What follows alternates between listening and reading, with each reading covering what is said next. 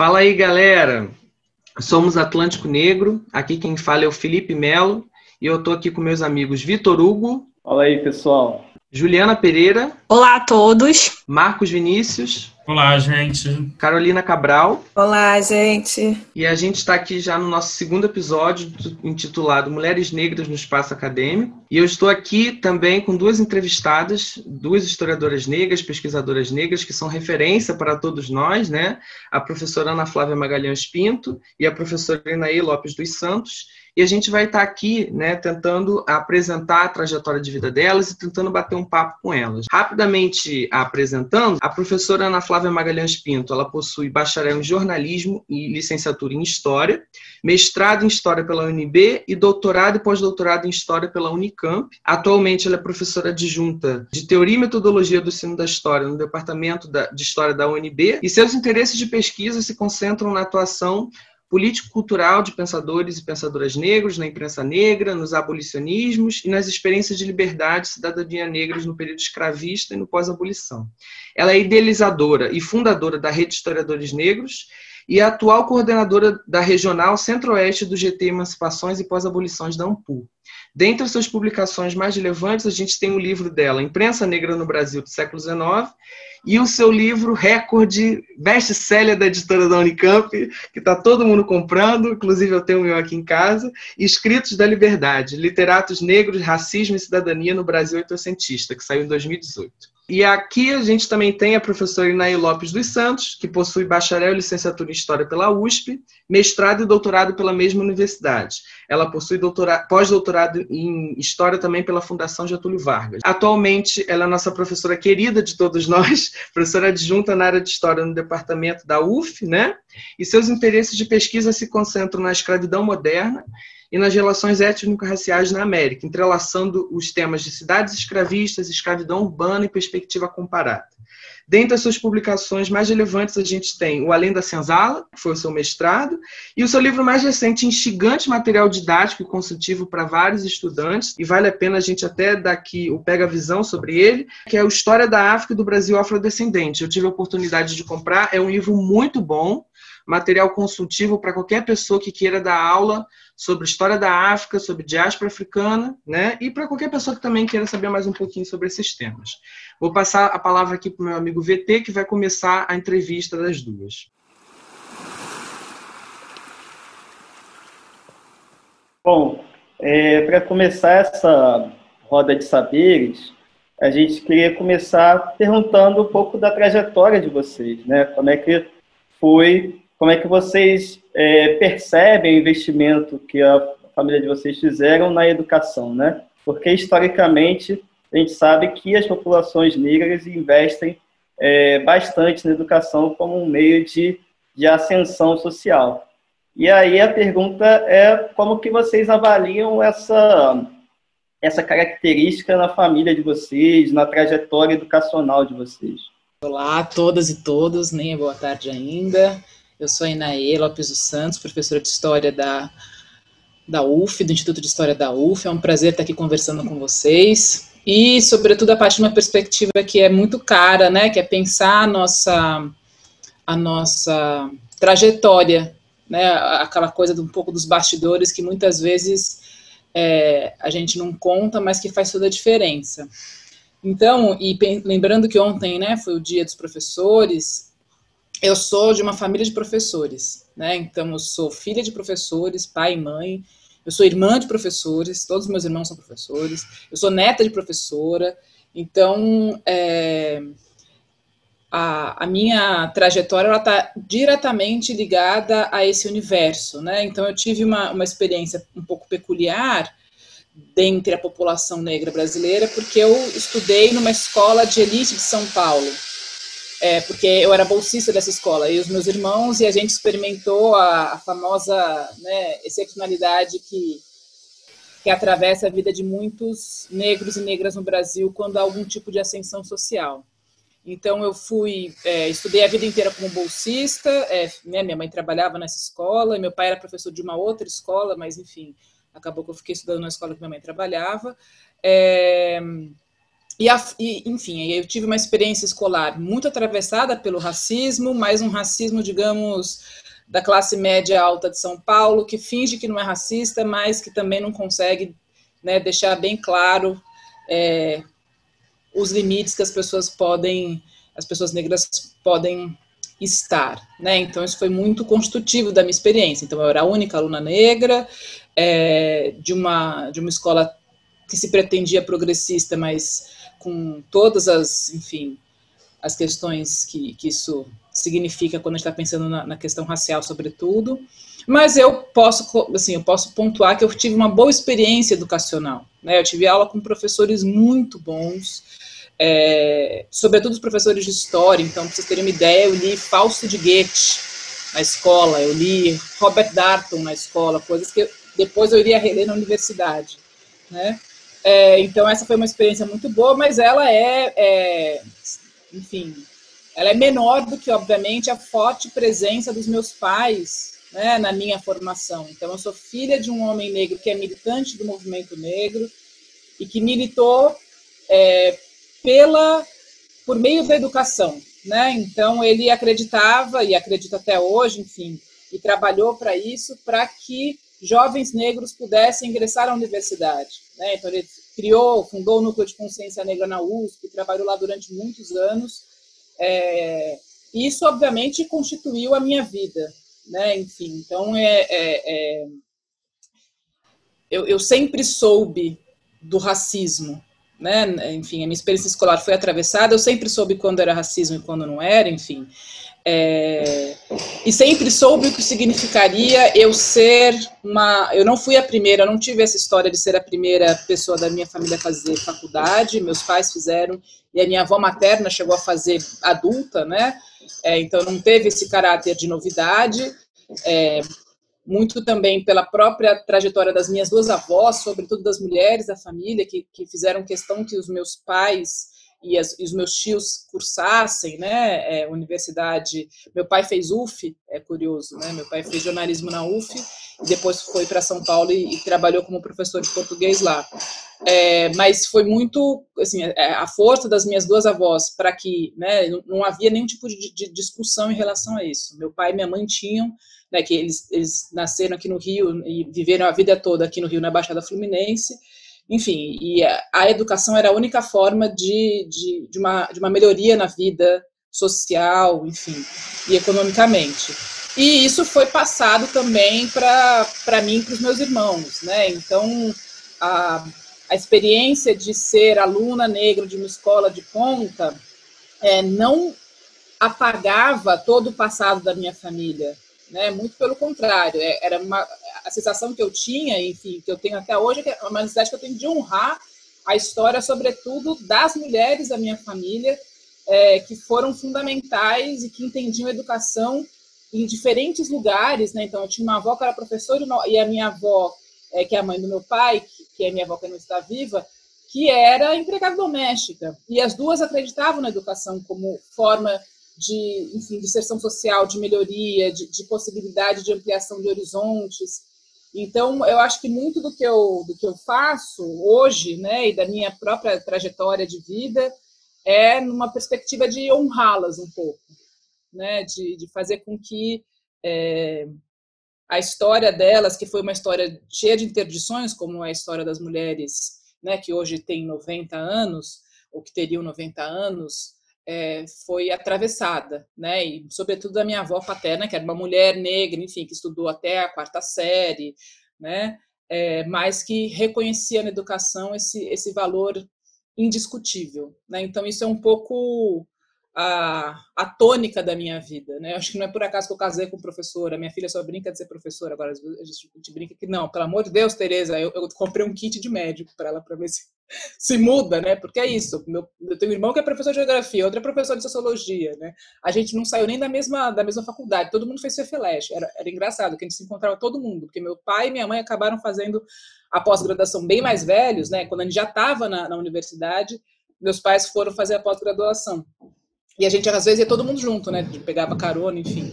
É, e todo mundo estava ali. Então, é, isso também foi muito marcante, né? Eu tive uma, o, o, meu marido acha curioso. Ele falou, nossa, o café da manhã na casa da sua mãe e do seu pai é sempre um evento, né? Que isso, é discussão, tem mapa da África gigantesco e a discussão de debate racial, enfim, nunca é um café da manhã ameno, né?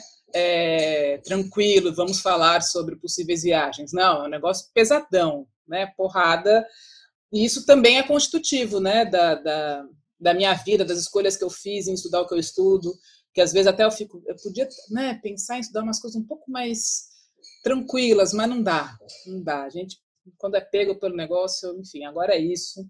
É, mas sem dúvida alguma, é, eu até escrevi no, no, no, nos agradecimentos do doutorado, né, que os meus pais são o porto, né? É da onde eu saio e, e para onde eu posso voltar sempre, inclusive do ponto de vista é, da minha constituição intelectual, né? Enfim, eu tive esse eu, eu, eu, eu tive esse privilégio, né? Eu sou de uma geração que pôde ter pais que estudaram e que acreditaram nisso, que apostaram nisso, e que fizeram uma série de investimentos para que eu pudesse estar no lugar em que eu estou hoje. Então, eu sou, é isso, uma, uma devendora no bom sentido, pegando lá as, enfim, as perspectivas do Moz, né, do dom e da dádiva, do que é bom é, dever, é, sem sombra de dúvida, aos meus pais e também, né, mais diretamente, às minhas avós, que também colocaram nos dois essa, essa centelha em relação à educação. Bom, é, obrigada pela oportunidade de estar aqui dialogando e, sobretudo, conectando né, histórias, é, essas histórias que a gente trilha ah, ah, juntas, mas em alguma medida a gente desconhece certos detalhes. É legal essa oportunidade que vocês estão nos dando, inclusive de a gente olhar uma para outra uh, por meio dessa, desse diálogo como espelho, né? Eu me enxergo em você ainda que não sejamos a mesma pessoa. E no meu caso, é, bom, a importância da minha família, gente, não, não, não teria acontecido nada sem sem a, a duplinha ali, né? Dona Sara e seu Luiz, ainda que cada um à sua maneira, né? É, eu, eu, eu comecei, eu, sempre eu estudei é, em escola pública, né? Eu fui é, acessar o ensino privado na, na primeira faculdade.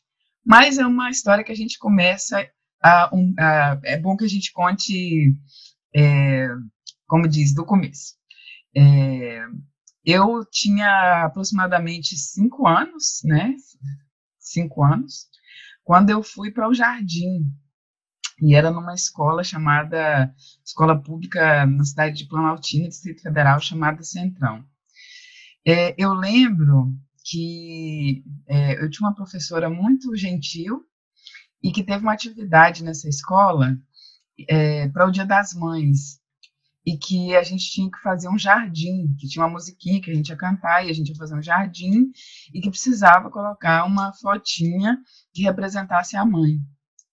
E eu, então, é, procurei nas revistas e não achei ninguém que parecesse com a minha mãe.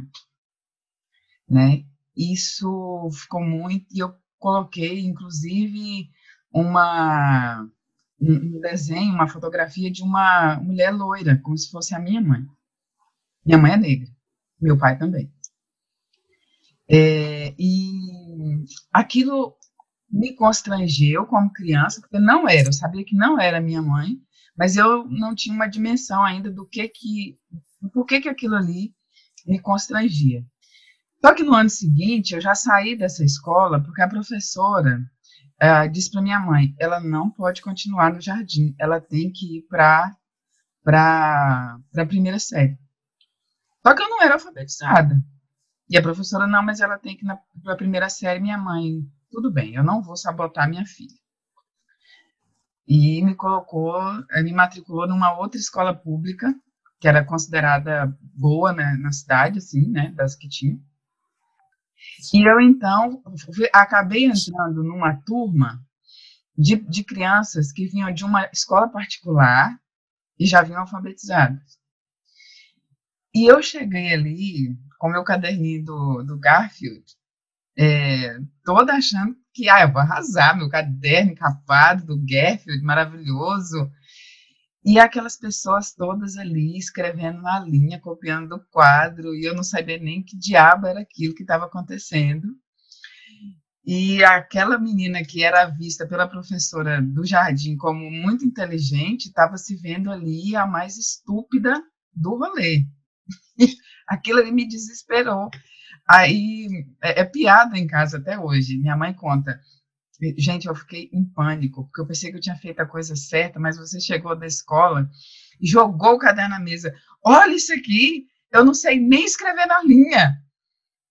E ela ficou desesperada, foi à escola, perguntou para a professora o que estava acontecendo. A professora, obviamente, não tinha resposta, né?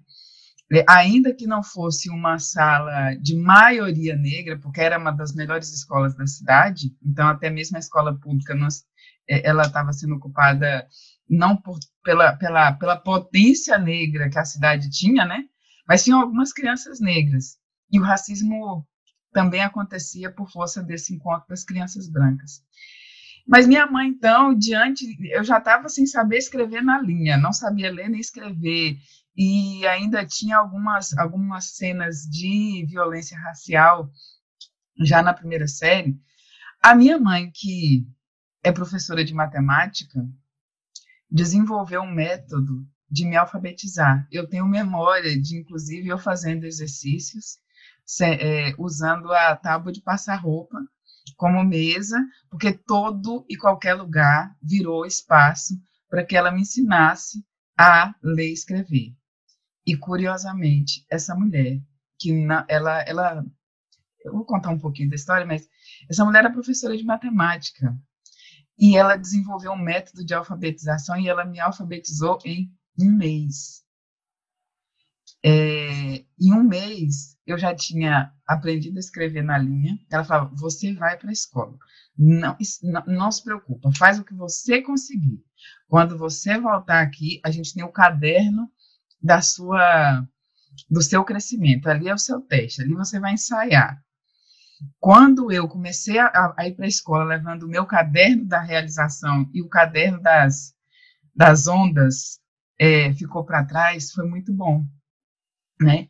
E, mas de onde que vem essa, essa capacidade de, bom, se a gente tem um, um, um, um muro, a gente vai ter que derrubar. Vem da própria trajetória da minha mãe, né? Minha mãe é uma, ela é filha de, minha, a família da minha mãe é natural de Correntina, na Bahia. Só que o pessoal lá tem mania de migração né? E aí, enfim, pinga, pinga, pinga, pinga. Minha mãe acabou nascendo em Goiânia. E depois que ela vem para o Distrito Federal e tal, vem para Planaltina, e aqui ela fica. E ela vai ser, é, ela teve algumas é, é, é contato, né, as primeiras letras ainda na infância, mas ela ficou sem estudar durante muitos anos, né?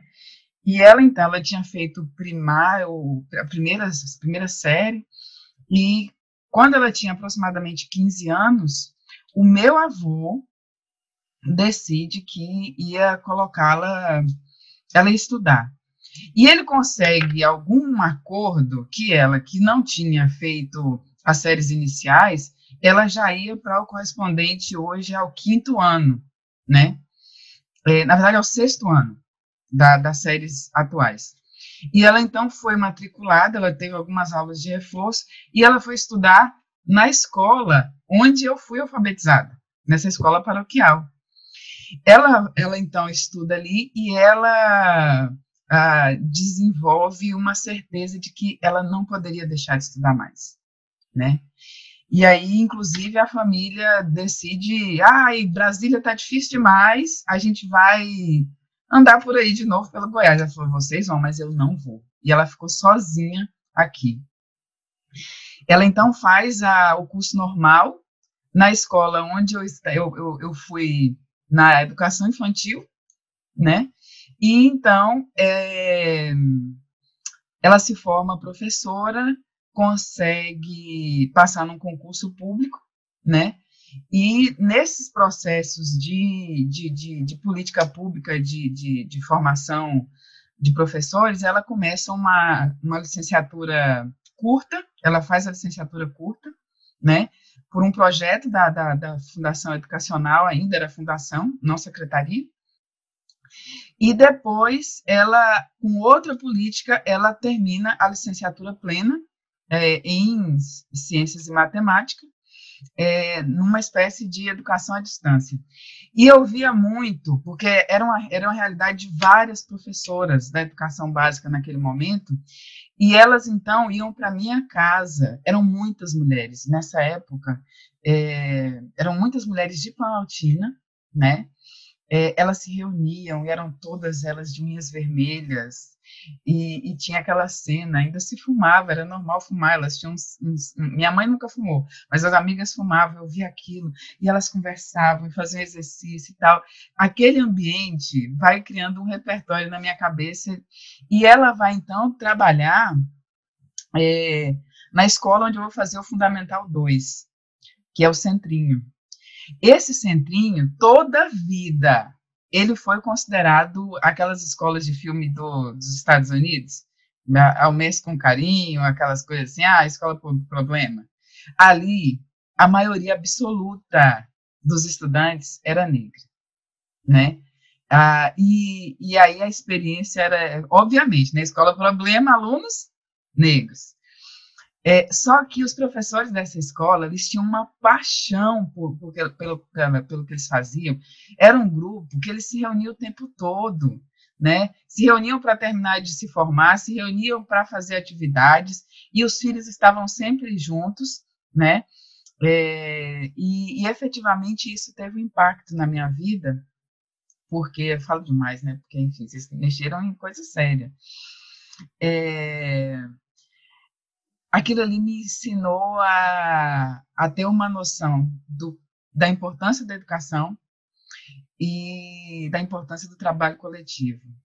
E nesses anos depois, ensino médio, eu fui para eu fui estudar na escola no plano piloto pública também.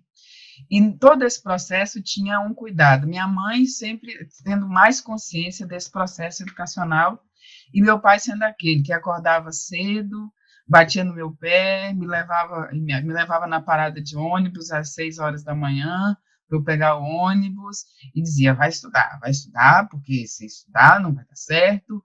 Ele que não tem nem o ensino médio, né? É, e aí, enfim, eu lembro que quando eu falei para minha mãe, mãe, eu entendi o que é faculdade, só que eu entendi que tem a faculdade pública particular. Se eu não passar na pública a gente vai, eu vou ter como fazer a, a particular, ela não se preocupa. Você não vai deixar de estudar. E foi assim, a minha primeira graduação foi na numa, numa faculdade particular de jornalismo. Afinal de contas, nesse período, a UNB abria oito vagas para o curso de jornalismo. Né? Era mais era, era tão concorrido quanto medicina e direito. E eu inventando sonhar em ser jornalista. Mas, enfim, fiz, esse, essa, é, fiz comunicação, primeiro no, no CEUB, é, e depois eu vou fazer letras, e aí eu vou para o mestrado, doutorado e tal, volto para a escola pública. Mas, enfim, é uma história que sem essa figura da minha mãe, nada seria possível. E ainda que ela não tenha essa, essa vivência como historiadora, minha mãe, inclusive, é dessas que eu falo, dessas mulheres que, ainda que não sejam meu objeto de estudo, elas são minha, minha própria base epistemológica. Essas mulheres me ensinaram a enxergar a vida, a, inclusive a, não só a enxergar a vida, mas a viver. Né? Então, essa figura familiar, essa, essa, nesse âmbito familiar, eu, eu destaco muito a, a, a, atuação da minha mãe, construindo a sua própria história como um grande exemplo. Acho que é muito bom ouvir vocês, né? Ouvir esse pedaço da história que a gente nunca vê quando a gente assiste vocês o tempo todo, mas é, a gente não sabe, né? Os bastidores. Muito emocionante ouvir a fala de vocês. E a gente queria saber agora um pouco assim de como foi, acho que a Ana já falou um pouco disso, né, do ingresso na universidade, mas como foi para vocês se manterem lá na universidade? E acho que também se vocês pudessem falar um pouquinho de como foram as redes de sociabilidade nesse momento de universidade, para vocês se manterem lá e tudo, acho que seria muito legal da gente escutar. Eu tive uma, uma, uma situação que aí foi, foi meu pai, né? Meu pai ele é, foi professor a vida toda, é, mas nunca é professor de português. Eu perguntava qualquer coisa para ele, pai, o que, que significa ser local? Ele, olha o dicionário. Nunca, nunca teve um negócio. E ajudar a fazer exercício de matemática, ele dava resposta. Então, super pedagógica, meu pai, com os próprios filhos. Era engraçado. É, mas meu pai fez um negócio que foi, assim, acabou sendo bom, mas que foi um peso, assim. Ele falou, quando eu decidi que ia fazer história, ele falou, eu pago a USP para você. A USP é pública, né? E, eu, e meus pais moram do lado da USP. Então, ele não deixou, por exemplo, eu prestar Unicamp, porque eu entrei na universidade muito nova, eu fiz vestibular com 16 anos, então eu entrei com 17. E o meu pai também, enfim, eu estudava nessa escola de, de, classe média alta, né, em que todo mundo fazia cursinho. Meu pai falou: não existe isso, a gente não vai pagar cursinho, não, vai, não adianta, não existe. Se vira aí, ele conseguiu umas apostilas. E aí eu consegui, enfim, estudei bastante. Era um curso, é, é, história não é um curso tão né, é, procurado assim. Eu tinha uma boa base escolar, enfim, foi um pouco na trave, mas, mas passei. E, e, e me deparei um pouco, é, e eu, eu, passei para a parte é, vespertina, né? É, o USP não tem curso de tarde à noite. Então, os meus dois primeiros anos de faculdade, eu fiz o curso à tarde, que em vários aspectos era uma, uma continuação desse universo da classe média que eu vivia. Né? Então, eram pessoas que, enfim, tinham uma vida material totalmente garantida. Eu também tinha, enfim, nunca tive, eu nunca tive nenhum tipo de dificuldade. Seria mentira eu falar isso, né? Então, assim, meu pai me dava um dinheiro no começo do semestre para eu comprar o que eu precisasse de, de, de, Xerox. Assim, não era uma coisa que sobrava dinheiro, mas também nunca faltou. É, alguns livros eu tinha, porque, enfim, como tinha essas coisas meio correlatas do que os meus pais estudavam, eu tinha bastante livros em casa. É, e eu vivi os dois primeiros anos nesse universo meio juvenil, classe média alta, né, de São Paulo, que, que você vai na universidade pública, você não tem onde estacionar o carro de tanto carro que tem, né? Quando eu, quando eu comecei a, a dar aula, né, enfim, é, eu comecei a fazer pesquisa e também comecei a dar aula, é, eu fui para o turno da noite. E aí se abriu um outro universo para mim da, da universidade. Assim. Aí eu encontrei, aí eu comecei a, enfim, a entrar em contato com, com, com pessoas mais velhas, pessoas que trabalhavam o dia inteiro, pessoas que, né, que tinham uma outra relação com aquela, com aquela instituição e, sobretudo, com professores. Isso foi uma, uma coisa que eu acho muito bonita, embora eu tenha algumas críticas a alguns professores que eu tive. É, mas isso era uma constante. Os professores eram muito, as aulas à, à noite eram muito melhores que as aulas da tarde a mesma, mesmo professor. A aula era muito melhor encadeada, não tinha, não tinha trelelé, entendeu? Era uma aula, era um debate, eu acho que também tinha isso, eram pessoas mais velhas que já tinham vivido mais coisa, então tinham debates mais aprofundados sobre vários aspectos, né, enfim, da existência humana, inclusive dos textos que a gente estava trabalhando. Então, para mim, foi muito é, é, impactante. Mas eu experimentei na universidade uma condição muito parecida que eu experimentei na, na, A minha experiência escolar foi muito. Ela tem esse traço, né? Da, do lugar da excepcionalidade. Então, eu era uma das poucas alunas negras do curso de História do Vespertino. Aí, quando eu vou, começo fazer iniciação científica, eu sou uma das pouquíssimas que recebe bolsa. Pra vocês terem ideia, eu, eu, eu acho que no meu ano, que era próximo, assim, a USP também era uma coisa entravam 270 pessoas por ano, era muita gente, então você não, e não tinha turma, né? Não tinha, enfim, as pessoas faziam a sua graduação é, pelas, chamando as disciplinas que elas quisessem, não tinha pré-requisito para nada, então era difícil você fazer uma turma. Mas eu lembro que tinha um grande grupão, e nesse grande grupão tinham duas pessoas negras, eu e mais um colega, né? É, que hoje é professor da USP. É, e, isso se manteve no meu mestrado e também no meu doutorado. Então, assim, eu ainda sou de uma geração que é uma geração pré-cotas, né? Enfim, que a entrada da, da, da, população negra, mesmo em cursos de licenciatura, ela é mais difícil, né? Sem sombra de dúvida, por toda a estrutura do racismo que a gente conhece. É, e quanto, é, é, enfim, mais especialista eu ia ficando, menos pessoas negras tinham ao meu lado. Então, quando eu entrei no mestrado, eu não, não, eu não fiz aula com ninguém, com nenhum colega negro. Eu participava de um grupo de daqueles grupos temáticos da FAPESP. Ninguém era negro, enfim.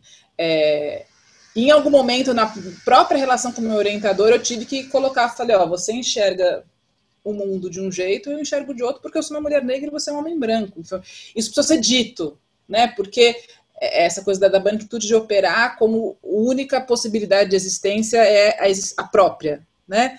É, então, meu orientador não tinha se ligado que, assim, que eu nunca ia falar sobre escravidão da mesma forma que ele. Isso não era o primeiro problema em si, enfim, e que, obviamente, o meu lugar no mundo determina a forma como eu enxergo esse mundo, né?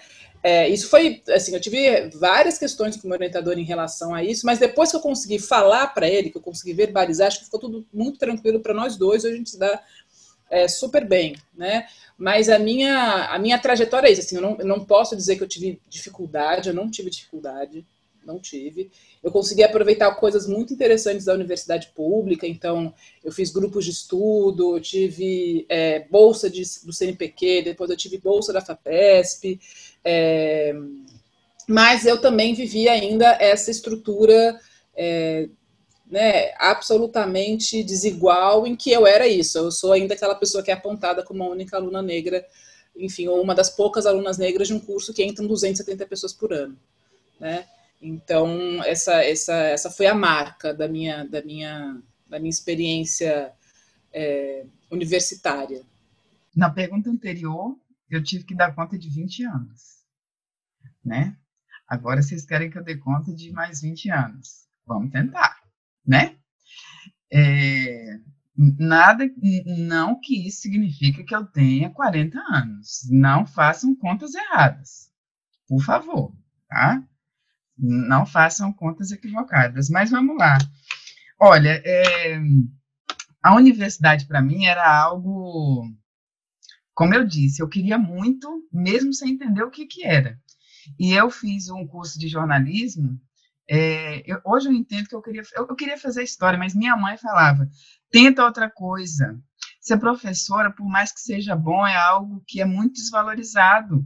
E tinha essa ideia de, bom, se essa geração chega até aqui, a seguinte vai ter que ir além, porque ela foi a primeira pessoa da minha, da, da, da família dela, né, a fazer faculdade né, a, inclusive a ter um emprego público, enfim. Hoje eu não tenho nenhum dos meus tios vivos, porque diante dessas condições todo mundo morreu daquelas histórias que a gente conhece, né, da vulnerabilidade em saúde. Mas é, eu entrei, eu saí da, eu terminei o ensino médio, gente, eu não reprovei nenhuma vez, apesar da maluquice, tá? Eu era um destaque no, no ensino fundamental, no, no, ensino médio, eu entrei no grupo de pagode da escola e aí eu tirei zero em matemática, zero em química, zero em física, mas depois eu corri atrás e dava conta. E eu entrei no é, na faculdade de comunicação e jornalismo logo que eu terminei a graduação. E como eu tinha entrado um ano antes, eu começo a faculdade com 17 anos, no CEUB. E era uma turma, gente, de gente rica. Se não era rica, era metido a rico. Era aquelas moças de bolsa Louis Vuitton, é, aqueles sapatos chiquérrimos, jornalismo Brasília, né, gente?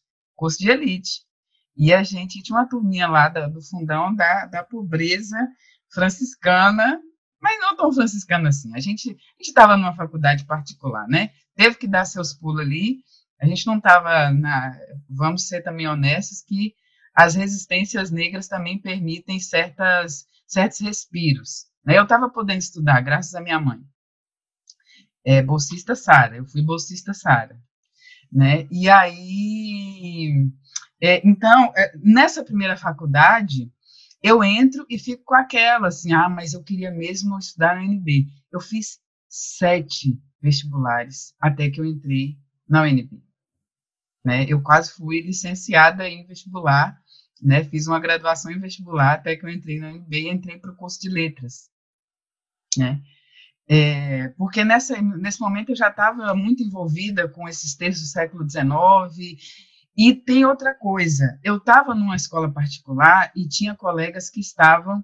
Eu tinha uma amiga que também fazia é, é, é letras na UNB, Uh, e tinha um, um, um, paquera que era da comunicação, e a gente se conheceu no Congresso de Comunicação, teve uma sintonia, a gente montou um grupo de pesquisa. Eles, eles tinham direito ao PIBIC, né, oficialmente, porque eram estudantes da UNB, e eu não. Só que eu passo a integrar um grupo de, de iniciação científica na UNB, sem ser da UNB, para estudar é, a chamada tradição crítica brasileira, os uspianos professores da INAE. Antônio Cândido, Paulo Emílio Salles Gomes, é, Gilda de Meli Souza, a gente pegou a revista Clima e a gente já estava trabalhando com fontes. E nesse contexto também eu tive um professor muito interessante, é, chamado Lund Braghini Júnior, que era muito amigo do povo do, do movimento negro. Ele me deu formação da imprensa brasileira, né? E nesse curso eu tive contato com o primeiro jornal da imprensa negra, que é o Homem de Cor, né? E eu fiquei atordoada, aquilo ali mudou minha vida, porque nada fazia sentido considerando o que eu entendia sobre ser negro no século XIX. Eu achava até que era coisa do século XX. É, além disso, assim, eu conto essas histórias, são muitos detalhes, que afinal de contas eu sou uma virginiana detalhista, é, mas, além dessa, desse, desse universo que se abre ao ter contato com esse jornal, Lund vai ser alguém que vai me avisar sobre uma atividade do movimento negro.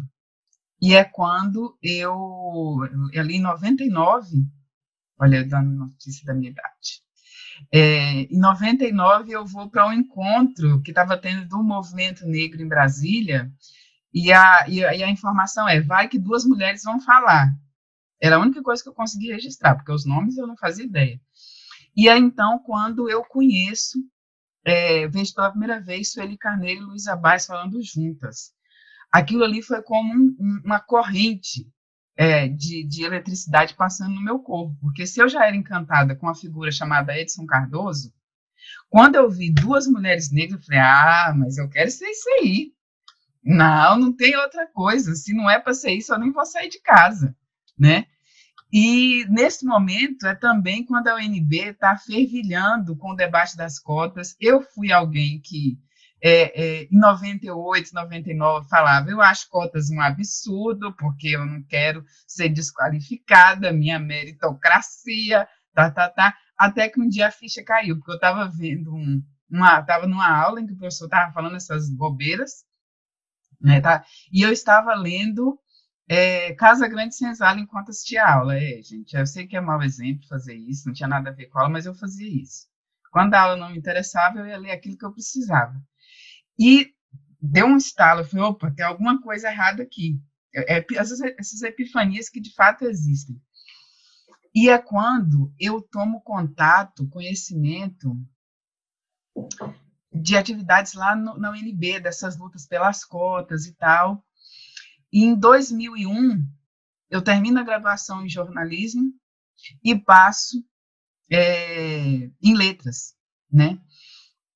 No que eu passo em letras, não demora muito, eu começo a ver umas figuras ali na UNB, eu estava trabalhando e tal, não podia é, acompanhar a vida universitária, né, é, daquele momento, mas quando foi em 2002 para 2003, é, já estou acabando, Felipe, é, é, eu tomo conhecimento do Enegrecer, né? o coletivo negro no Distrito Federal e em torno, que era, era um coletivo de estudantes negros. Esse coletivo vai ser a minha principal escola de formação. Essas pessoas mudam a minha vida né? Inclusive, quem me faz o convite para ir para uma reunião é uma historiadora, cantora, Cris Pereira. É, ela me chama, eu achei aquelas meninas tão geniais, eu falei, ah, eu vou nessa reunião, gente, acho que estou precisando disso. Isso muda tudo, né? Porque, inclusive, a gente ganha, se eu já estava interessado nessas discussões na pesquisa e tal, passa agora a ter um espaço para para atuar como uma pessoa negra disputando lugar nessa universidade né? E aí eu vou para o mestrado, eu já estou no mestrado, é, aí quando eu estou no NGC, a gente faz é, encontro de universitários, estudantes negros do DF em torno, é, a gente briga pelas cotas, a gente fez ocupação de reitoria, a gente deu nó em pingo d'água, a gente criou uma disciplina chamada Pensamento Negro Contemporâneo, para que os estudantes cotistas pudessem acessar essas discussões obrigatoriamente, que não passassem na universidade sem isso. E quando eu vou para o doutorado na Unicamp, antes da Unicamp eu tive uma passagem pela Bahia, né? Assim, não, não é uma trajetória linear, só é aquela coisa, eu só sabia que queria chegar. Eu queria ter, concluir o processo, mas eu dei muita cabeçada, muita, né? Eu chego na Unicamp e, enfim, também, de novo, a, o debate sobre as cotas está presente, a Unicamp, a, como as outras paulistas, resistindo bastante a tudo isso.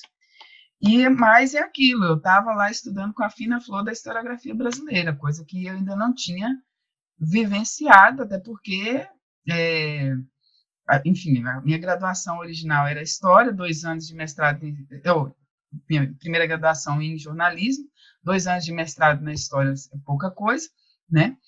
É, e quando eu chego no doutorado, então, é que a ficha cai. E é curioso porque eu chego com essa trajetória nada linear e meu orientador, o Sidney, ele ficava muito impressionado com a minha escrita. E ele falava: Nossa, mas você estudou a vida inteira na escola pública escreve assim? Como foi isso? Eu, eu lembro, ah, professor, deve ter sido água, né? É assim que a gente aprende, né? E assim, foi muito esforço, gente, porque assim, não é que, ai, oh, como é excepcional, não.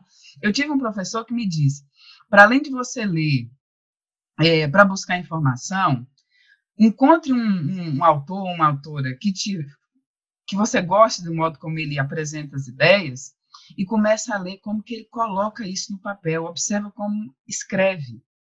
Isso vai te ajudar a encontrar o seu jeito de escrever. Isso, então, vai ser muito fundamental para essa minha trajetória, porque quando você pensa nessas redes de sociabilidade, eu tirei da universidade aquilo que a, a técnica, né? Mas esse jeito de perceber, as, é, é, inclusive formular perguntas que não foram ah, feitas ainda, eu devo a essas pessoas que estavam produzindo conhecimento em diálogo direto com o movimento negro, né? Essas pessoas do movimento negro vão me ensinar muito a como a, a formular perguntas, né? E hoje em dia, quando a gente, é, como parte da rede, é muito gratificante. É, a gente teve uma conversa com Sueli Carneiro essa semana, e ela falou assim: ah, eu fico muito feliz, porque a gente está demandando isso que vocês estão fazendo há muito tempo, né? E agora, ela falando sobre a coluna Nossas Histórias, né? E finalmente agora vocês estão apresentando o que a gente precisa. Eu falo, então, então, é, ah, como, como diz o, o perfil da Inaê, nossos passos vêm de longe, né? A gente é fruto dessas articulações que muitas vezes a gente é atravessado por elas sem saber, mas isso vai moldando, né? A nossa, a nossa forma de estar aqui dentro da universidade. E eu acho que atualmente, tanto nossa geração, tem gente um pouco mais velha, e a geração de vocês, é, a gente está na universidade, mas é, já não é uma academia ah, ah, indiferente, asséptica, é, distante, desconectada. O que a gente faz é, a gente já está fazendo outra coisa, né? E algo muito melhor, né? algo que é, desguetiza a universidade, né? Gente, assim, é muito interessante a fala de vocês, porque elas remetem várias questões que a gente passou enquanto estudantes, até chegar a maioria que está na pós-graduação. Então, assim, acho que a gente tem vários encontros e como que essa, essas experiências também dialogam muito com as nossas experiências enquanto sujeitos negros no Brasil, né? E aí, é, um pouco retom é, encaminhando para o último bloco, eu queria trazer, assim, como que a questão da mulher negra valorizando a educação atravessa as duas experiências de vocês, assim, acho que a, a questão da mãe, da avó, como e na nossa também, como as nossas mães, nossas avós, elas também viram na educação enquanto um, um meio de alterar a realidade, um, um, meio de ascensão social, enfim. como que essa questão ela, ela é forte para a gente enquanto experiência, né? E, e a questão também dessa, dessa vocês serem a geração pré-cota, como que que essa, esse ambiente ele era extremamente racista, tinham várias barreiras, vários muros, como a Ana Flávia comentou, que vocês precisaram ali ó, martelar, questionar, criar, criar o conflito, criar a tensão para que ele pudesse estar hoje criando uma, um espaço de diferença, criar um espaço na qual a gente possa estar hoje tentando construir uma rede de historiadores negros, estar tá, tá projetando e levantando as histórias de sujeitos negros que foram apagadas, como ontem a ele trouxe a história da Antonieta de Barros, eu acho que, que isso é importantíssimo, e como que essa demanda que estava antes dentro do movimento negro, ela chega na universidade e abala essas estruturas, é, possibilitando que a gente, nós aqui do Atlântico Negro, estivéssemos hoje na universidade desenvolvendo pesquisas e pensando é, diversas experiências negras com outros olhares, né, que não só esse olhar do sujeito universal. E aí a gente queria trazer essa, essa ideia para pensar um pouco, que é uma coisa que a gente colocou no primeiro episódio, que é a importância das redes, como que os intelectuais negros eles constroem essas redes e como que essas redes são fundamentais para a produção intelectual deles, para a própria sobrevivência deles dentro desse espaço. E aí eu queria um pouco que vocês falassem como que vocês também se propõem a construir essas redes. Bom, vamos lá, várias perguntas numa só. É... E é ótimo, assim, também, porque ajuda a encadear e a pensar as coisas também de forma aprofundada. É... Bom, eu sou uma mulher negra que tem uma mãe branca. Né? Minha mãe é uma mulher branca que tem uma consciência racial significativa do peso do racismo. O mestrado, doutorado dela foi estudando mulheres negras é, e educação. Então, na verdade, ela estudou né, como que é a, o ser professora era visto por muitas mulheres negras como uma possibilidade de se colocar socialmente de outra forma, né, rompendo com os grilhões do racismo. É, mas é uma mulher branca, enfim, né? É, isso não, não, muda. Ela tem, claro, tem uma consciência maior, mas é, então a minha referência de mulher negra sempre foi a minha avó, né? Que é uma mulher que, é, sem dúvida alguma, experimentou, acho que todas as sanções que o racismo pode trazer, né? Acho que a única coisa que minha avó ainda bem não viveu foi perder um filho, né? Ter um filho que morresse antes dela. Mas fora isso, é isso, uma mulher que é, foi empregada doméstica, que não pôde estudar, que não conheceu o pai, porque, é, né, que tem, de novo, a mãe como a referência, é, que, não, né, que os sonhos foram muito, muito é, muito fechados, né? Enfim, a possibilidade é isso que eu acho uma das coisas mais terríveis, né? Que a possibilidade de sonhar, a possibilidade de pensar em novos mundos, no caso da minha avó, foram muito delimitados por isso. Então, assim, ela, ela projeta, ela lança essa coisa bonita, né, da, das nossas, dos nossos ancestrais, é lançar para o futuro a possibilidade do novo, né? Então, o novo estava no meu pai e nas minhas tias, tanto que meu pai é um jornalista com mestrado, professor, e minha tia é médica, algo que só foi possível por causa da minha avó, ponto. Porque meu avô também era uma figura um pouco ausente nesse sentido, eles se separaram. Então é isso, minha avó era uma mulher que se desquitou, que teve que cuidar sozinha da, da casa, enfim. É, então ela é a minha grande, é, a minha grande referência afetiva e durante muito tempo, acho que muito também por eu ter vivido esse lugar de excepcionalidade, né, nos lugares em que eu vivo em São Paulo, ela era um pouco a minha única referência, né? Enfim, então tinha uma coisa de de entender que eu vim desse mundo, mas tinha também um estranhamento, porque eu falei, mas eu não sou igual, né? Não sou, eu tenho uma outra vida. É, minha avó, por exemplo, ela nunca entendeu como é que, por que eu recebia para estudar. Ela falou, mas eu não. Sabe, eu ganhar bolsa para minha avó um negócio, tipo, quanto você vai trabalhar? Sabe? Era uma coisa que para ela não fazia tanto sentido. É, e eu lembro uma vez, por exemplo, que eu vi a Sueli Carneiro, porque a, a filha da Sueli Carneiro, acho que ela estudava em, a gente estudava em escolas que eram meio próximas, enfim, de não estudou na mesma escola, mas eu vi uma vez a Sueli Carneiro, estava saindo da PUC, fui ver alguma coisa na PUC, e aí eu falei, não, tem outras possibilidades, né? Mas essa possibilidade de, de, de redes na minha vida com, com profissionais negros, com historiadores negros, é uma coisa muito recente, né? E foi uma coisa que eu me ressenti a minha vida toda, Mas, enfim, mas que eu não posso me desculpar por isso, porque isso faz parte da minha vida, né? Enfim, de, dos caminhos que, enfim, foram abertos para mim. É, e da própria estrutura da qual fazia parte, mas que de fato ficam, assim, ganham um outro colorido, literalmente, quando eu venho para o Rio de Janeiro, e aí numa fase já adulta, né, para fazer a pesquisa de mestrado, eu começo a conhecer vários professores negros, é, é, historiadores negros, né, o Álvaro, por exemplo, é, é, é a Giovana Xavier, a, a Mônica Lima, a Milka, e um pouco depois vou conhecer a Ana Flávia, né, a Fernanda, pessoas que são fundamentais para mim para para eu me, não só me entender no mundo, mas sobretudo para me transformar no mundo, né? É, recentemente começaram a me perguntar muito sobre o feminismo, né? E feminismo negro, mas assim como e o feminismo durante muito tempo não foi uma questão na minha vida, não foi um não era um assunto porque o feminismo era aquilo que eu via as minhas colegas debatendo que era o feminismo branco, que para mim não fazia o menor sentido, assim, mulheres exigirem direitos iguais para poderem trabalhar, isso assim, todas as mulheres da minha vida, as mulheres da minha família trabalharam a vida toda, isso não, isso não, não, não fazia, não ecoava, né?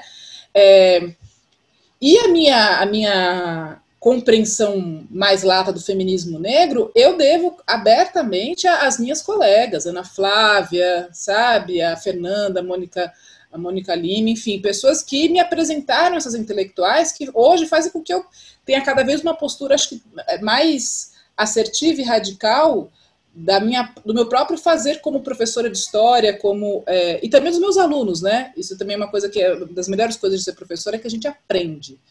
E acho que uma das coisas mais impactantes para mim quando entrei na UF, que foi uma entrada relativamente recente, foi a quantidade de alunos negros.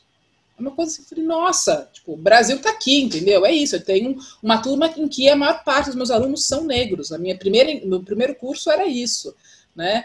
É, não sei se isso era uma optativa, então não sei o quanto isso representa né, do, do, do, corpo é, é, é, discente da, da, universidade, mas é, é, é fundamental para mim né, essa experiência, a possibilidade de troca, né? Enfim, eu tive uma, uma orientanda ainda na FGV que quis estudar a, a, trajetória de mulheres negras, aí isso me obriga a ter que ir atrás também, sair um pouco desse lugar de estudar só a escravidão, né? Enfim, e, e dialogar com outras perspectivas e fazer com que ah, os escritos dessas, dessas mulheres, de fato, é, é, como disse muito bem a Ana, virasse um, um, uma argamassa epistemológica, porque é isso, né? É, é, eu e a Ana, nós somos duas mulheres negras que não estudamos mulheres negras. Né? Nós, e isso não, e, e, e, isso não é um problema, muito pelo contrário. Né? Isso é, faz parte, enfim, das escolhas que a gente é, é, fez, das questões que a gente joga para o mundo. Mas, sem dúvida alguma, é, essas mulheres negras e diferentes mulheres negras são constitutivas da forma como a gente enxerga o mundo e dessa e, dessa, e, e da forma como é, esse olhar está tá sempre em mudança, né? Então hoje poder ler, é, comprar né, livros de mulheres negras, a Patrícia Hill Collins, é, é, é, enfim, da, a, enfim, da, da, da, Leila Gonzalez, né, da Beatriz Nascimento, para pensar nas brasileiras, é, é, fundamental. Né, enfim, eu não consigo mais enxergar. Hoje eu fico me perguntando como é, como é que eu passei tanto tempo né, sem isso porque eu tinha assim uma, um repertório, mas era sobretudo um repertório de homens negros, muito né, ligado ao meu pai, que é, é, essa figura central na minha formação, enfim, sobretudo no que diz respeito ao debate racial, mas que obviamente é um homem negro, né, que tem outras questões, enfim, que é talhado no, no, no machismo de uma outra forma, né, é, mas é, é, é muito, é muito, assim, é fundamental para mim isso e essa rede, né, que eu faço parte agora e que a Ana, enfim, foi uma das idealizadoras aqui e, e, também a pessoa que organiza, inclusive a Ana Flávia, eu queria entender como você consegue fazer tanta coisa ao mesmo tempo. Porque o negócio é impressionante, é uma coisa surreal. Eu falo, gente, eu já eu já tô quase caindo aqui de cansar só de ver a quantidade de mensagem que a Ana Flávia. E ela não perde uma, gente. Ela não perde um negócio, ela comenta todas as mensagens, é uma coisa impressionante é, é, é muito, foi muito, assim, muito importante. Assim, sobre, é, eu acho que tem uma certa. É um, é um divisor de águas, né? Enfim, eu, hoje eu tenho uma sensação de que durante muito tempo eu estava é, é, esperando, assim, pagando pedágio eu acho que teve uma parte da minha formação que foi muito uma pagação de pedágio, que, óbvio, agora eu estou num lugar muito mais confortável, sou professor de, né, de universidade pública, enfim. Mas mesmo, mas não é só isso, não é só uma questão da, da garantia, digamos, da existência material, não. É uma questão de, de como se coloca no mundo, né? Então, é, eu fico pensando que maravilha que é a, a geração de vocês poder ter isso na formação, né? É, poderoso, né? Que, que potência. É, e acho que a gente está vivendo isso, assim, redes que, que, é, que me confortam, né? Porque eu lembro que uma das coisas que eu mais gostei quando eu cheguei no Rio de Janeiro, acho que isso inclusive faz, fez com que eu ficasse no Rio de Janeiro, foi eu via pessoas negras. Porque em São Paulo era uma coisa tão alucinante que nem ver pessoas negras eu via tanto. Era uma coisa muito pontual aqui e ali, geralmente sempre naqueles lugares, né, executando tarefas é, é, enfim, de, de, um universo de subalternidade das, das, atividades, enfim. E aqui eu lembro que eu via as mulheres, muitas mulheres e homens negros, e o que me chamava muita atenção no Rio de Janeiro era como as mulheres negras usavam cabelo sensualizado, mais do que em São Paulo. Aí depois eu fui conhecer a Zica, eu fui conhecer né, todo o universo de, de coisas de cabelo, que enfim, eu tenho, hoje nem faço isso, mas eu achava, eu achei, falei, cara, é um universo, né, uma coisa impressionante. Para mim isso foi muito impactante. Acho que parte do, ter permanecido no Rio de Janeiro tem a ver com, com essa coisa de poder, de certa forma, me ver também na cidade, como parte da cidade. Né? Claro que também de forma bastante crítica, mas o Rio de Janeiro é uma cidade difícil, bem difícil, mas também com outras possibilidades né, de não ser a única, porque isso é, é, é super perverso esse lugar, né, da, da, da, excepcionalidade que o racismo cria, enfim, para aquela meia dúzia de, de negros que conseguem é, galgar esses lugares, ou que, ou, enfim, o que recebem isso, como foi o meu caso. É, mas isso também vira uma, um fator de, de, identificação, né? as pessoas se identificam também a parte desse lugar, o que é profundamente perigoso, e não saem dessa excepcionalidade, né? e querem ser a única negra do rolê, enfim. Então, acho que a possibilidade de você estar em rede, né, de ver como que é, ser negro também é algo profundamente plural, embora a gente tenha essa, esse chão comum, né, é muito poderoso e eu só agradeço profundamente aos meus aos meus colegas, né, que, que eu recebi, que eu ganhei assim mais recentemente na vida. É, pra vocês terem ideia, eu fui ter amigos negros só na universidade. Antes disso eu não tinha, porque não tinha, literalmente não tinha, não tinha, não tinha ninguém, nada né? Então, e que ficaram para a vida foram depois da universidade, né? Então é uma coisa que é pesado, enfim, que durante muito tempo eu trabalhei muito sozinha, eu também criei essa dinâmica de trabalhar sozinha dentro dessa lógica da excepcionalidade, então eu sou a única negra, então eu vou falar. Então, e hoje eu vejo como é muito mais é, é, é difícil, mas é, é, mais prazeroso e mais fácil mesmo trabalhar em conjunto, né? Então, para mim é um eterno aprendizado e, como eu disse, é, é, eu queria agradecer aos meus colegas, agradecer a vocês pela, pela oportunidade de estar falando sobre isso, né, de estar pensando essas coisas que ficam nos bastidores e de ter vocês como né, colegas já, porque vocês já estão mais para lá, da, mais próximos de mim do que dos meus alunos de, de, de, de graduação. E acho que é isso, assim, a gente vê como a gente tem, como está as coisas estão mudando, né? As coisas estão estão mudando e eu acho que, sobretudo no que diz respeito a nós negros no Brasil, o que a gente o que a gente conquistou, o que a gente galgou, não há passo atrás possível. Não há. E esse é o medo, inclusive. Né? Isso, inclusive, justifica muito do que tem acontecido. Então, nossos passos vêm de longe, a gente não vai parar, né, Ana? Ah, agora vamos nós, né? É, bom, é, são muitos temas nessa pergunta. Novamente, a cabeça fervilha de tantas recordações. Mas vamos lá. É, é interessante esse, esse, lugar de pensar mulheres negras e tal. É, como eu já coloquei, primeira coisa, como eu já coloquei, a minha referência primeira é a minha mãe. Até porque, por, por, por questões que são caras, as histórias de mulheres negras, muitas vezes trabalhadas na literatura, é, eu pouco sei sobre a minha avó, né? A minha avó ainda é um, um desafio, porque ao minimamente é, buscar uma, afirmar uma independência, minha avó pagou um preço muito alto, mas enfim, não cabe aqui, né, é, comentar. Mas no que diz respeito também a, ao próprio movimento de mulheres negras, é, é pensadoras negras, para além dessas, é, como a gente chama, essas mocotós, é descobrir que mocotó não é uma palavra universal, não é, é uma palavra de entendimento é, nacional único, né? E aí, inclusive, agora a gente tem que explicar. Na, no meu lugar, mocotó quer dizer, assim, aquelas que têm, é, tipo, a perna grossa, a canela grossa, tá? O mocotó. Então, ou seja, são mulheres fortes, né? Não é uma coisa como no, no, no, Rio Grande do Sul, dizer assim, nossa, só o que não presta. Não, não, não. Então, é nesse sentido que no Nordeste também o pessoal entende, ah, a pessoa é mocotó, ou seja, a pessoa tem substância, enfim. E dessas, para além das mocotós, é, já de ah, patente alta, ah, quando eu chego quando eu me entendo nesse mundo de lutas e de afirmação da minha própria existência, eu vou encontrar é, mulheres que me antecederam, mas um tanto quanto é, com a idade mais próxima à minha, né? E aí, efetivamente, acho que é importante a gente lembrar de, de, de figuras como Fernanda Felisberto, né?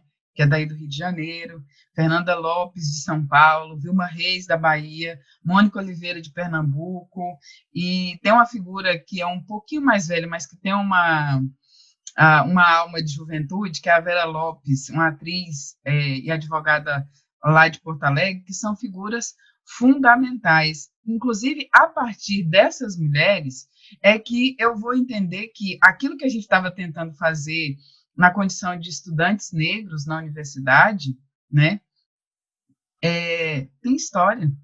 Porque ainda que a gente, é, é, nesse contexto das cotas, que a gente pense, ah, então a história da presença negra nas universidades começa depois das ações afirmativas. De maneira alguma. Inclusive, as ações afirmativas têm a ver com é, essas experiências que ainda minoritárias é, foram é, fundamentais para pautar o debate, para marcar essa desigualdade, para marcar essa baixa participação.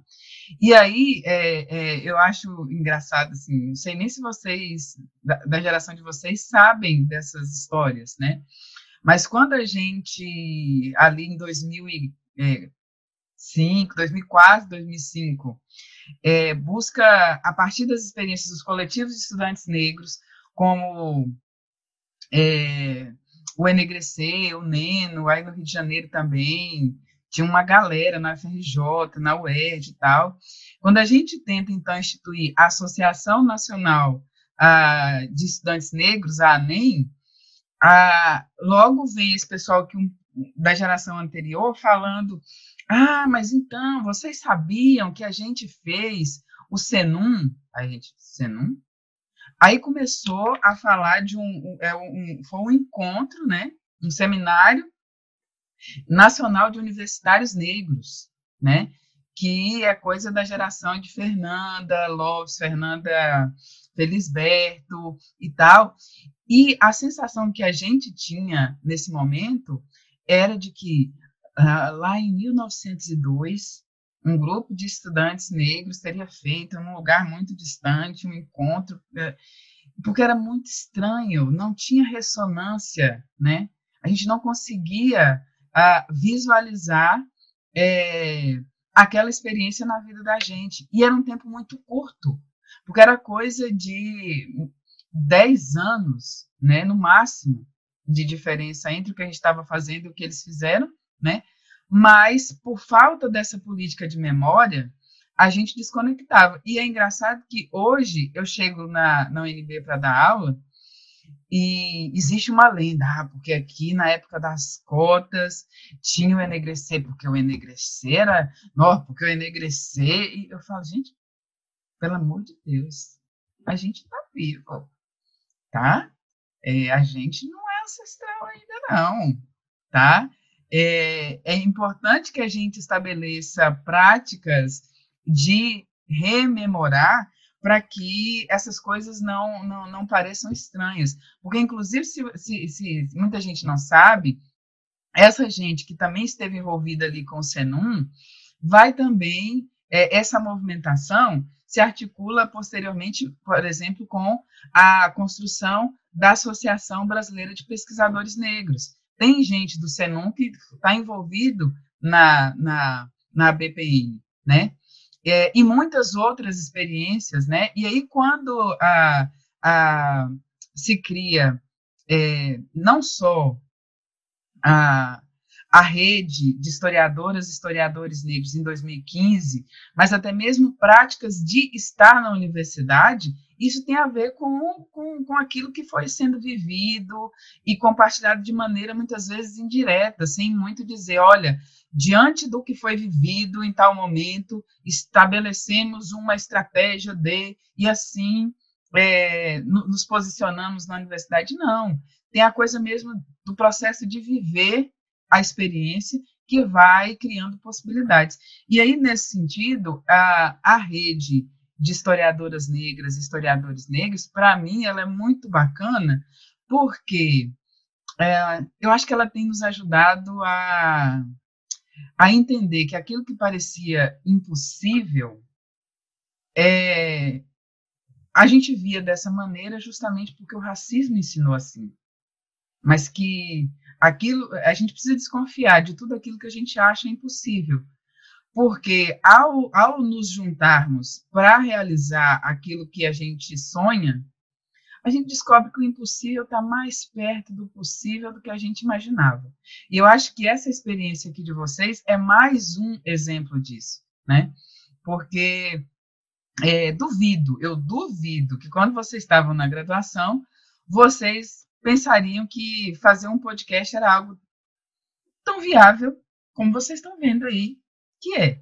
Ainda mais trabalhando de bonde que nem vocês estão trabalhando, né? Eu achei um barato é, é, ver a, a, os anúncios dos cards. Ah, é da equipe do Atlântico Negro. falei, olha, meu Deus, olha aqui, mais uma, olha mais outro. E isso é muito bom, porque uma das coisas que eu acho fundamentais é, é que a gente perceba que, ainda que tenhamos fina sintonia, como eu e Inaê, a gente não precisa ser a mesma pessoa. A gente tem o direito e o dever de exercitar a nossa humanidade. Se a digital não é igual, por que, que toda a nossa existência deveria ser igual só porque nós somos eh, pessoas negras? E é muito importante que a gente diga pessoas, porque quem gosta de simplesmente usar a, a palavra negro como substantivo é gente que transforma um adjetivo em substantivo para nos reduzir a algo simples, para nos, nos desumanizar. Né? E aí eu acho muito importante que o Atlântico Negro, porque a gente reivindica a nossa, a nossa propriedade, não só no espaço, mas no processo. E estabelece, e a gente se posiciona também ah, num, num contexto de conexão. Conexão entre partes que, tecnicamente, ou né, nesses jogos da dominação, teriam que ser desconectados, né? Algo que, inclusive, constrange a gente a se a, a buscar entender é, é, esses diálogos com a África como se esse diálogo tivesse uma única forma. Ah, ao fazerem isso, eles inventam uma África mítica. Não, a gente está tentando é, superar né, é, camadas e camadas de desumanização que criaram mitos bem perversos, bem violentos, né? Então, eu acho que, que é bacana isso. É, e a gente tem muita história para contar. A grande dificuldade é quanto tempo a gente precisa, né? Porque, efetivamente, uma história que, que cujos passos vêm de tão longe, a gente tem muito trabalho para fazer né? E conversas como essa, uau, né? Tem que chamar mais gente, afinal de contas, só na rede já são quase 300 pessoas. Esse podcast aqui já dava, assim, a equipe do podcast já tira a história sem fim, vocês sabem, vocês já viram, né?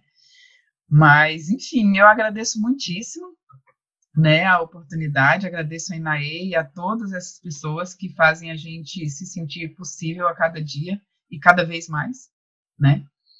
E é isso, estamos juntas, juntos e juntos.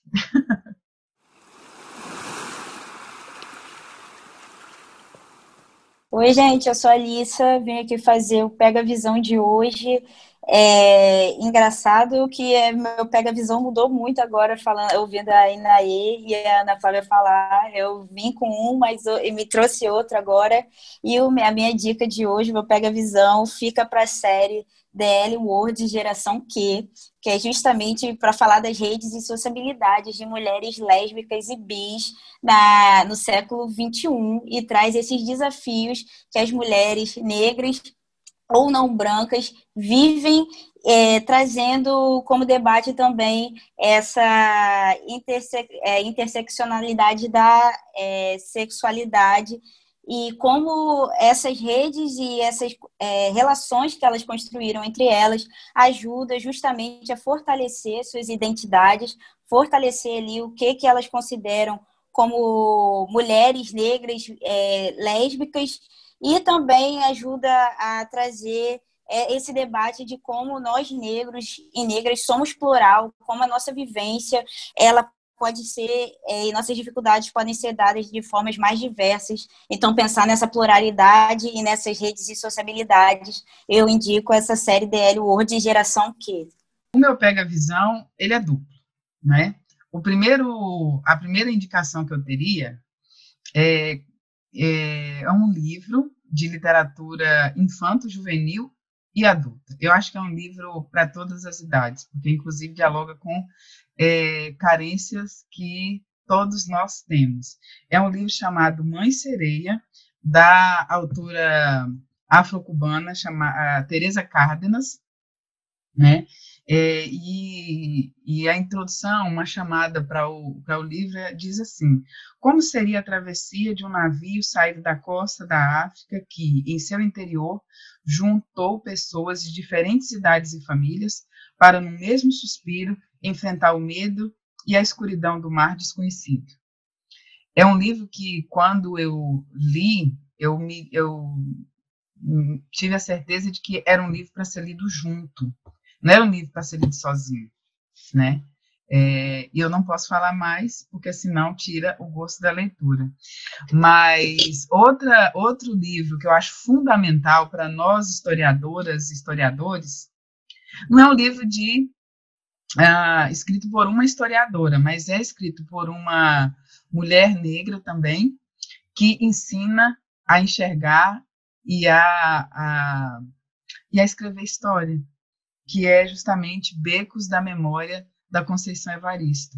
Eu acho que ninguém pode, ainda mais nós que trabalhamos com essas experiências negras é, na escravidão e na liberdade, né? É, nós não podemos completar nosso percurso na Terra sem ler esse livro. É um livro é, fundamental. Quem não leu, leia correndo, tá? É um, um, um, romance né, de, de, de é, enfim, é, é uma chave de uma, da escrevivência mesmo, né, tal como postula Conceição, que eu acho fundamental. Vou deixar uma dica, né, da, da, da, da Pega Visão, que é um, foi um livro que eu li recentemente, que foi tradu, traduzido, curioso, né, porque a autora é, a, ela é portuguesa, né, que é o livro da, da, da Grada Quilomba, Memórias da Plantação, eu acho que é um livro é, bem importante para a gente ler, sobretudo é, para compreender, enfim, a, o tamanho que o racismo tem né, no Brasil e no mundo, né, nessa escala atlântica. E eu li também um romance, gente, que eu adorei. Eu, eu peguei meio despretensiosamente as coisas de Kindle. Então, essa é a outra, a outra dica, porque eu também acho que isso é uma coisa fundamental para quem está aqui nas lutas né, antirracistas. Eu acho que a literatura é ela salva, assim, ela, ela dá uma outra dimensão, ela coloca novas possibilidades, né, de, de compreensão do mundo, de estar no mundo. Então, o outro livro que eu, que eu vou indicar chama o Um Outro Brooklyn, da Jacqueline Woodson. É um livro publicado pela Todavia, é um livro super curtinho e certeiro, assim. Foi uma, uma grata surpresa que eu tive há uma semana atrás, sabe? Você lê numa sentada.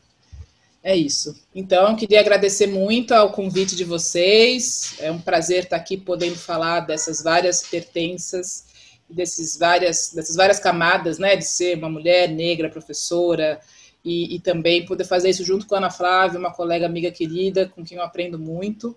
Meu Pega Visão vai ser uma. Acho que seguindo um pouco a, a linha das outras, eu vou fazer uma recomendação para vocês conhecerem um filme dirigido pela primeira cineasta negra, Adélia Sampaio, chamado Amor Maldito. A Adélia Sampaio foi a primeira mulher negra, cineasta negra, a dirigir um longa no Brasil. Então você tem toda a questão dela ser uma mulher negra enfrentando o racismo. É, o filme trata sobre a homossexualidade feminina e a intolerância. E ele, além do da falta de recurso que ele vai ter né, para a produção do, do, longa, ele ainda vai enfrentar a o, procurar espaços para exibição, porque ele era demais subversivo para, para a época. O filme, foi, o filme é de 84.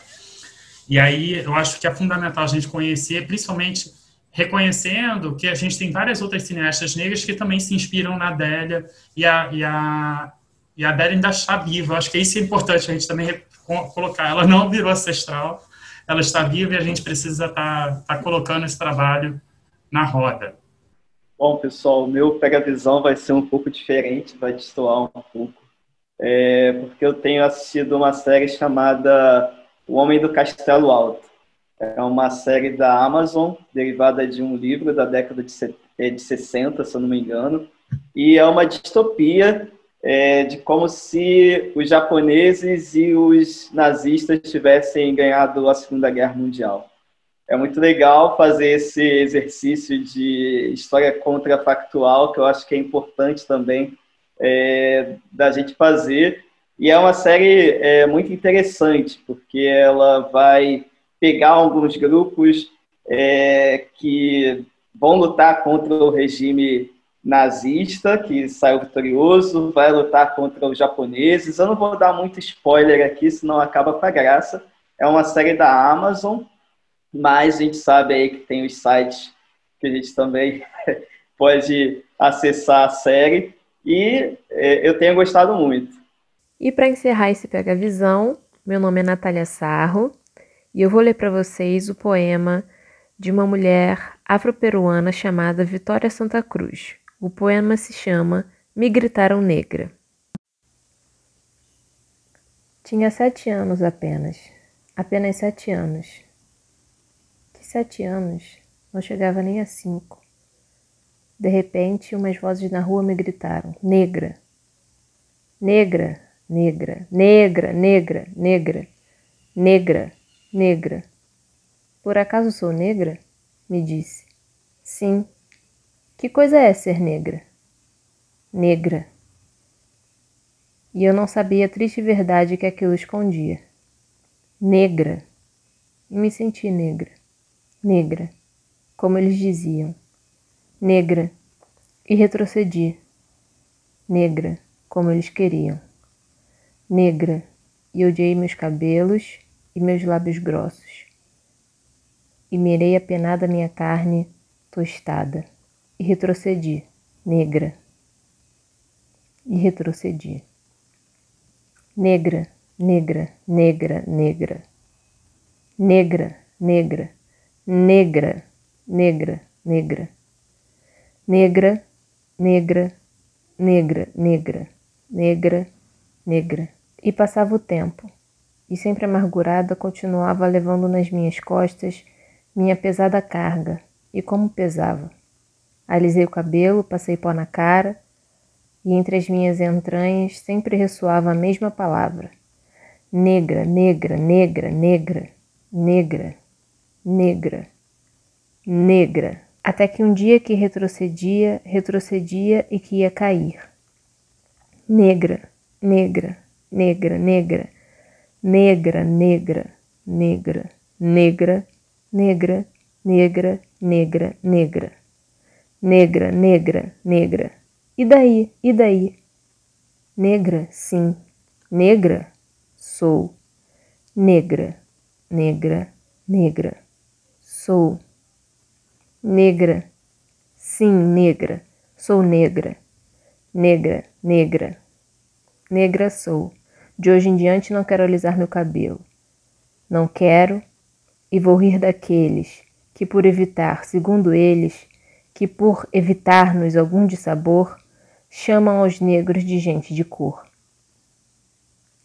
E de que cor? Negra. E como soa lindo, negro. E que ritmo tem?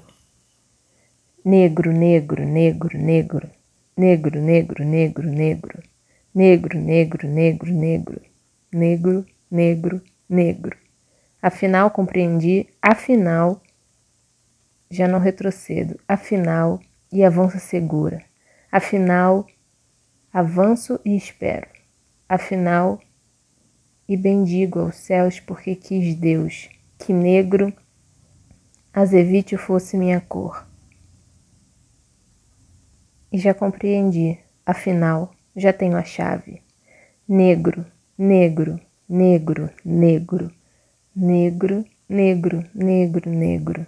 Negro, negro, negro, negro. Negro, negro. Negra sou. E com isso, a gente encerra o nosso segundo episódio, Mulheres Negras no Espaço Acadêmico. Não se esqueça, siga a gente lá nas redes sociais e fique por dentro. Não se esqueça. Siga a gente lá nas redes sociais e fique por dentro de todas as novidades do podcast Atlântico Negro. Até breve!